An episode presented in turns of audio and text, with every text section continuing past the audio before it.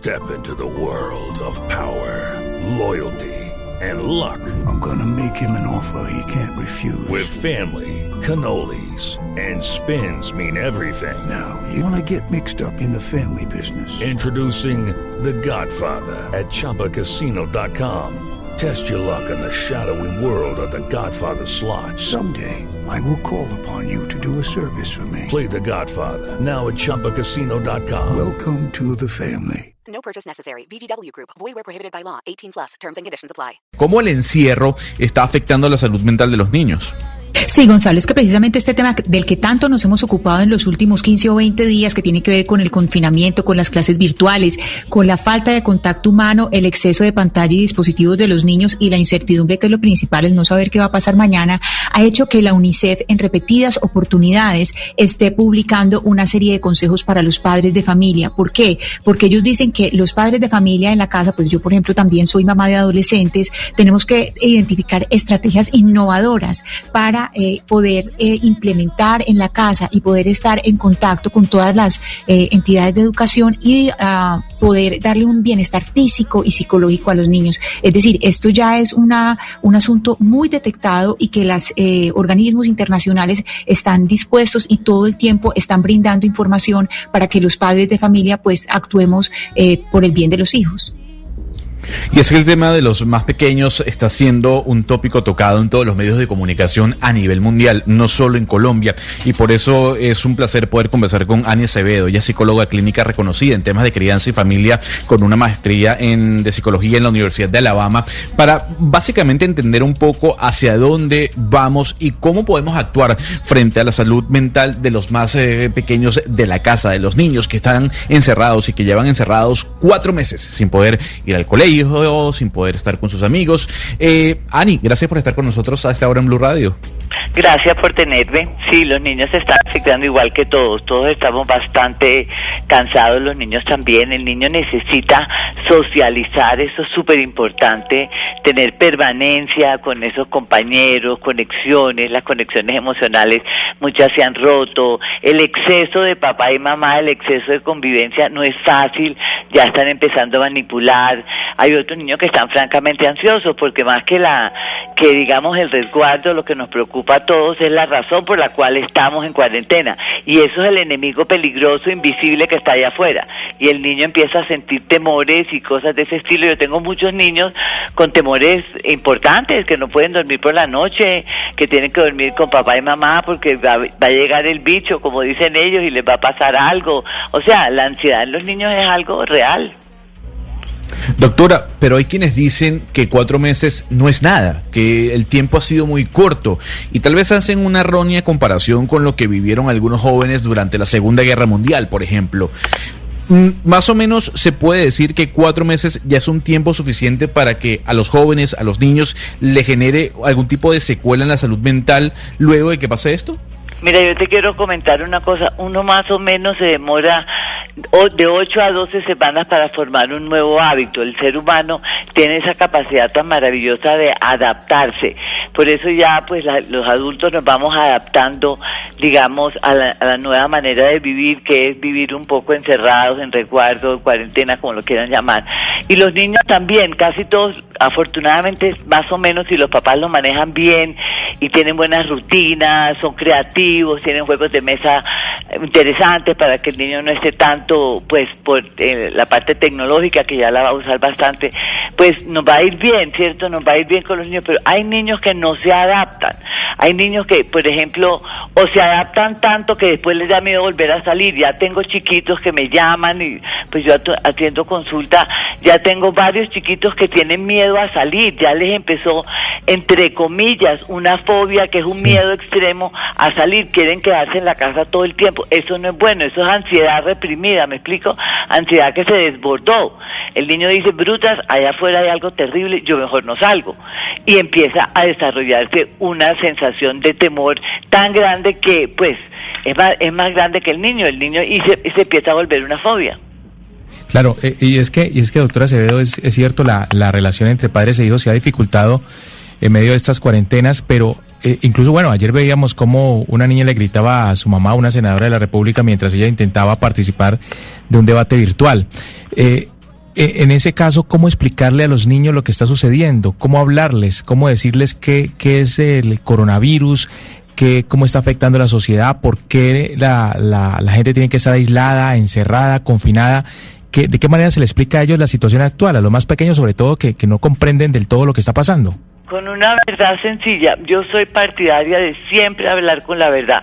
Mira, hay de verdad, hay esa enfermedad que, que nos puede dar, sobre todo a nosotros los grandes, no queremos que nos enfermarnos, tenemos que cuidarnos, hay que cuidar a los abuelos especialmente, nosotros también, a los niños casi no les da, entre otras a los niños casi no les da, les da muy suave, pero tenemos que cuidarnos todos porque pues no se sabe cómo nos vaya a dar, entonces estamos aquí unidos, somos fuertes, o sea, los papás tienen que tener una actitud positiva, de fuerza, de colaboración, crear un equipo en la casa que está colaborando, que está conectado, o sea, todo lo que tenga cooperación, colaboración, conexión, eh, que el niño se sienta competente, que el niño se sienta que pueda hacer algo en la casa, que tiene control sobre algo, que hay rutinas que él tiene que cumplir, los papás en eso van a tener que ser estrictos, o sea, o por lo menos tratar de cumplir lo que hacia las 12 del día todo el mundo esté vestido porque estamos en vacaciones y después que tengan una serie de tareas, que los niños cumplan con algo, que se puedan conectar con sus amigos, pero me, me, preguntaste cómo hacemos para contarles, le contamos con la verdad. Y que si tenemos un poquito de miedo, sí tenemos un poquito de miedo. Que es natural. Doctora, eh, primero le voy a dar el número de WhatsApp a los oyentes para que se comuniquen por si tienen alguna pregunta para la doctora Acevedo, 301-764-4108, repito, 301-764-4108. Y precisamente un oyente a través de nuestro WhatsApp le hace la siguiente pregunta. Eh, ayer mi hija pequeña se cortó solita el cabello. Y mm, la pregunta es, ¿esto será algún indicio de estrés, de ansiedad por el encierro? El hecho de que ya los niños estén actuando eh, de manera autónoma. No, eso no es por el estrés. Eh, los niños, casi muchos niños experimentan, exploran, están conociendo el mundo. El niño, me imagino que la niña debe tener como cuatro o cinco años, ¿sí? Hay que preguntarle al señor. Pero cuatro, cinco, seis años se pueden cortar el pelo ¿sabes? Ellos están viendo a ver cómo quedan y no tienen, no saben medir qué tanto pelo se, se cortaron, si es mucho, si es poquito. No lo hace con una intención de, eh, de ansiedad o para manejar una ansiedad, sino está explorando. O sea, lo hubiera hecho sin, sin cuarentena también, ¿no? Eh, doctora Acevedo, aquí estamos hablando, digamos, de, efectos negativos, de efectos normales como la, la, trasquilada, que todos los niños se trasquilan, pero, pero es decir, esos entre los efectos, hablemos también de los positivos, ¿qué pueden haber aprendido los niños y, e inclusive los niños más chiquitos en un panorama de un regreso escalonado al colegio? ¿Qué tipo de aprendizajes podemos esperar que hayan tenido los, digamos, los chirringuiticos de menos de cuatro años y ya los más grandecitos hasta los doce o catorce? Yo creo que a los niños les va, a les va a pasar como a las personas después de la guerra. Van a valorar muchísimo. Les va a encantar ir a su preescolar, les va a encantar estar con sus amigos, van a estar felices, van a, valorar eso mucho como un tesorito que tenían y un tesoro que no sabían. Va a ser delicioso el colegio, que antes era a veces un poco aburrido. O sea, todo, volver a todo lo que ellos conocían y a la seguridad de la rutina que tenían por fuera de la casa yo creo que debemos esperar cosas buenas. Debemos esperar que salgan niños más fuertes, niños más competentes, niños que hayan, han aprendido una lección de cómo cuidarse ellos, les ha tocado hacer muchas cosas de manera diferente, niños más flexibles. O sea, yo creo que los papás deben esperar y apuntar a que el niño, por eso en la casa me gusta que tenga rutinas, que colabore, que tenga alguna responsabilidad, para que el niño se fortalezca. Lo que estamos tratando de hacer es que de esa experiencia negativa el niño salga más resiliente, con esa fuerza que hay que desarrollar después de la adversidad. Y en el manejo que se les dé va a determinar si salen resilientes o salen débiles. Yo espero que casi todo el mundo salga un poquito más fuerte porque las lecciones de vida que han sido muy importantes y los adolescentes también, yo hablo con ellos y me dicen, no, yo ahora sí voy a hacer tal cosa diferente, yo no valoraba tal cosa, ahora sí le voy a poner atención a, a, a mi amigo tal que tenía este problema. O sea, los veo también como más empáticos, como que se pueden poner en la situación del otro. Es que el haber sufrido un poco siempre ayuda a que la persona saque fuerzas de, de, donde no las tenía de su mundo emocional, ¿no? Doctora Acevedo, se habla mucho en estos tiempos con los psicólogos, con los padres de familia, y todos hablan de la ansiedad, que hay que manejar la ansiedad de los niños. Pero ¿cómo manejar la ansiedad de los niños cuando los padres están tan ansiosos como ellos? O sea, de esa forma, ¿cómo manejar esa situación que es bastante complicada por, por el confinamiento, por, por todo lo que estamos viviendo? Yo, yo creo que es importante que los padres primero manejen su ansiedad. Yo he hablado mucho de esto y lo repito, la relajación. Hay que aprenderse a relajarse todas las noches. La buena respiración, eso de inspirar por la nariz y sacar la, el aire por la boca, o sea, que sea es la respiración del abdomen, que entre y salga ahí la respiración. Unas 10 inspiradas, bien dadas, unas 10 respiraciones van a ayudar a hacer ejercicio físico. El niño necesita igualmente, enséñele a respirar, haga ejercicio físico, jueguen con sus hijos, tengan rutina. La rutina aplaca mucho la ansiedad porque ya yo sé qué esperar. Cuando un niño no sabe qué esperar se pone ansioso. Cuando un adulto no sabe qué va a pasar ese día también se pone ansioso. Parte de lo que nos tiene tan ansiosos es la incertidumbre yo no sé si ustedes, pero yo todos los días me pregunto cómo irán a ser las cifras de este día, pero, o sea, todo el mundo está pegado a eso y no, sabemos cuándo va a mejorar esto, nadie sabe nada. Entonces va a disparar ansiedad. Entonces tenemos que hablar también de eso. La ansiedad no puede ser otro enemigo oculto como lo es el coronavirus. La ansiedad tiene que ser, ¿sabes? Siento que el corazón me palpita rápido, me, da miedo, me da susto, eh, tengo ganas de llorar. Bueno, ¿qué podemos hacer? Puedes coger un poco de plastilina, la movemos, pintemos lo que sientes, hagamos una pintura, hagamos algo, eh, actuémoslo eh, para que el niño pues pueda procesar y manejar esa emoción. El niño necesita entender que la emoción de la ansiedad que le está ocasionando a él, que le frustración, tristeza, desespero, rabia, porque muchos niños están bravos, ¿no? Mucha, la, mucha ansiedad también da rabia. Señora, señora Acevedo, lo cierto es que en esta entrevista, pues digamos, yo soy madre y estoy tratando de trabajar y tengo ansiedad. Y entre más me dicen que no tengo ansiedad, más ansiedad me da por tener pues ansiedad. Y, también nos, estaba diciendo usted pero, por ejemplo, nos estaba diciendo usted, usted tiene que tener una rutina, bañarlos, que hagan ejercicio físico, etcétera, etcétera, etcétera. Y yo me pregunto, ¿cómo hacemos para hacer todo eso solos, trabajando con los niños en la casa, etcétera? También los padres tienen una cantidad de culpabilidad porque se les exige mucho en este momento de pandemia para que los niños salgan adelante y por esa exigencia, pues se genera culpa, ansiedad, etcétera.